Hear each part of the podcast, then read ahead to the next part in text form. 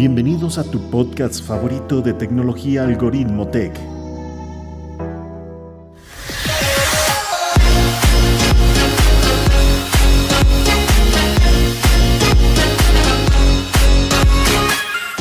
Hola, ¿cómo están? Sean bienvenidos a un nuevo episodio más aquí en tu podcast favorito, Algoritmo Tech.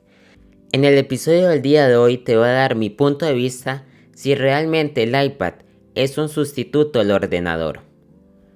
Para eso te voy a dar mis opiniones de un usuario que ha utilizado por más de 4 años únicamente el iPad como su ordenador principal.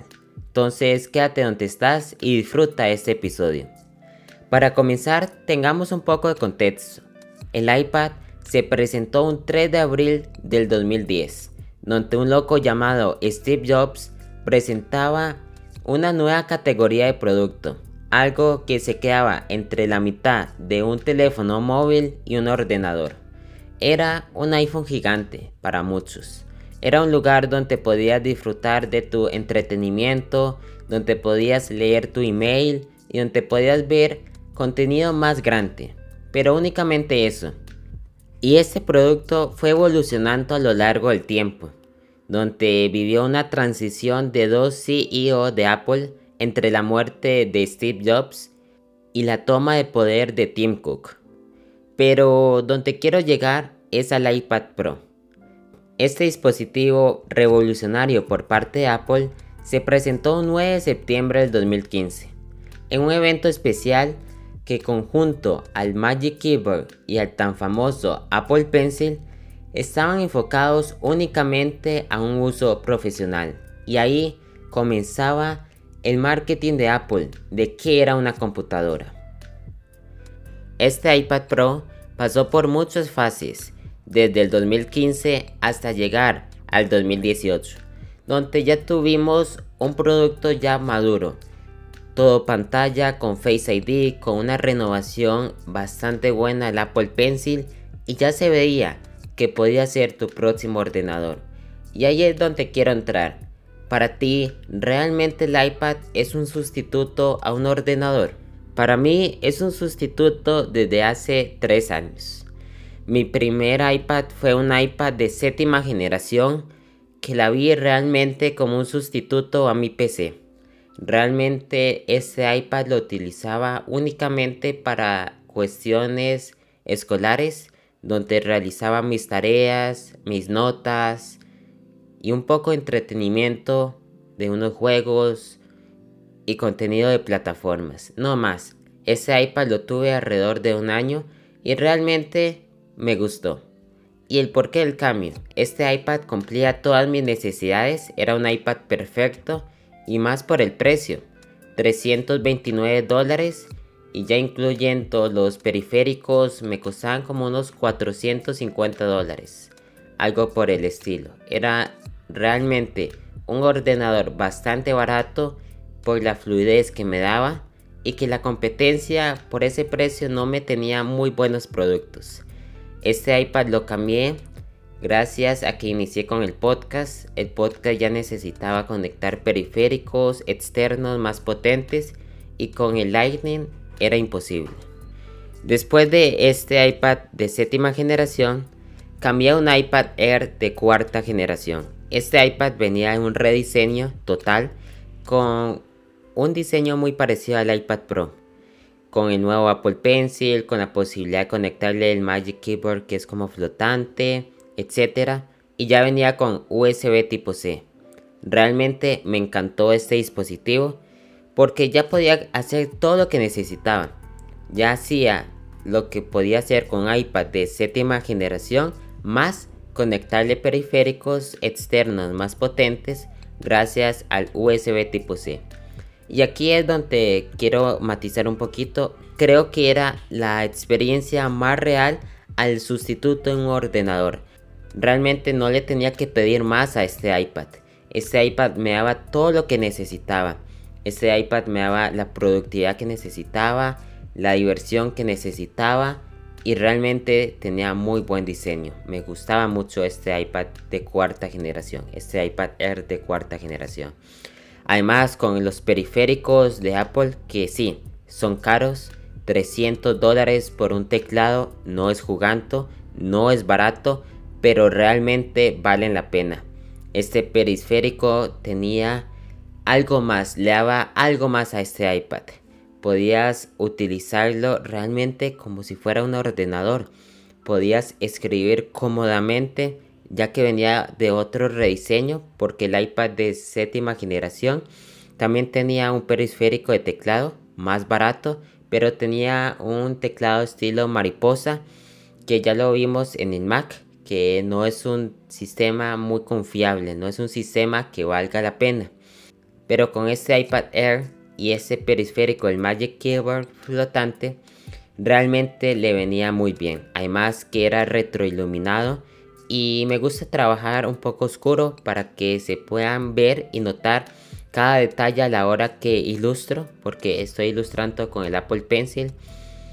Y realmente me gustaba. Este iPad Air fue uno de los mejores iPad que he tenido. Y para aprovechar la potencia de hardware que tiene este dispositivo, ocupamos un sistema operativo. Y ese sistema operativo Apple, Apple nos lo dio en 2018 con la presentación de iPad OS. Este iPad OS 13 vino a separar iOS del iPad, pero mantenía la misma esencia. Pero todo el mundo estaba tranquilo con este iPad OS, hasta que Apple presentó el chip M1 en el iPad. Después de que este chip reventara todos los microprocesadores en el mercado, muchas personas se ilusionaron al saber que Apple podía presentar aplicaciones de Mac en el iPad. Y ese fue el motivo de mi cambio. Pasé mi iPad Air de cuarta generación a un iPad Pro con el chip M1.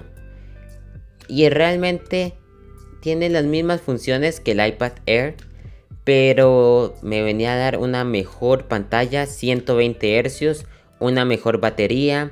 También me daba un mejor puerto que era el USB tipo C que también lo tenía en el iPad Air, pero ahora Thunderbolt y me venía a dar dos cámaras, que realmente no utilizo las cámaras en el iPad.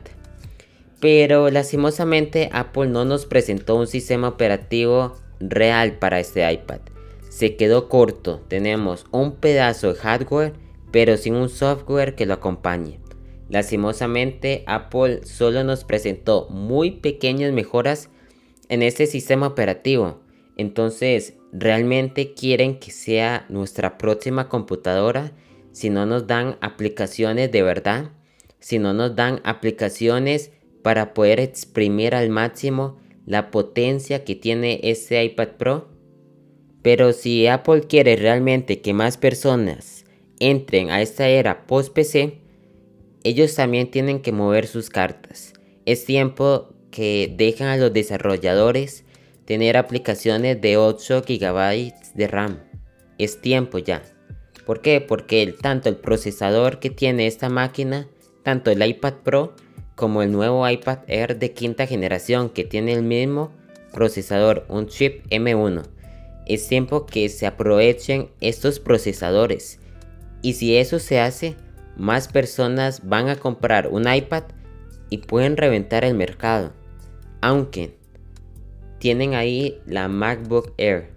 Esa máquina está peligrando.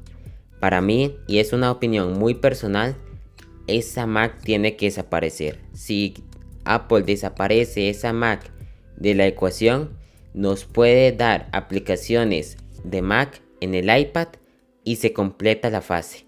Tendríamos dispositivos de entrada profesionales que serían el iPad Air y el iPad Pro con el chip M1 y aplicaciones limitadas pero profesionales y ya tendríamos la MacBook Pro de 13 pulgadas, la que no tiene rediseño a partir de los 1200 dólares. Entonces comenzaríamos una gama de los 500 dólares, pasando por los 1000 dólares con el iPad Pro, después ya con la MacBook Pro de 13 pulgadas en los 1299 dólares. Entonces la gama no se desbalancea tanto. Para mí, esa sería la única opción para que Apple abra el mercado y nos deje desarrollar aplicaciones realmente para estos pedazos de monstruos que es el iPad. Y es así, esa es mi experiencia de usuario con el iPad. Realmente me siento muy contento, muy satisfecho con todo lo que me ha dado este producto. Porque a lo largo de las tres fases que he tenido con este dispositivo, he visto cómo mi productividad ha aumentado. Ahora tenemos que esperar a ver qué Apple nos presenta en su conferencia de desarrolladores, a ver si realmente revolucionan este iPad OS y aprovechan toda la potencia que tiene este ordenador o ese iPad. Y déjamelo saber, ¿realmente para ti el iPad es un sustituto o un complemento a un ordenador? Sin más, me despido. Yo soy Luis Fallas, pura vida.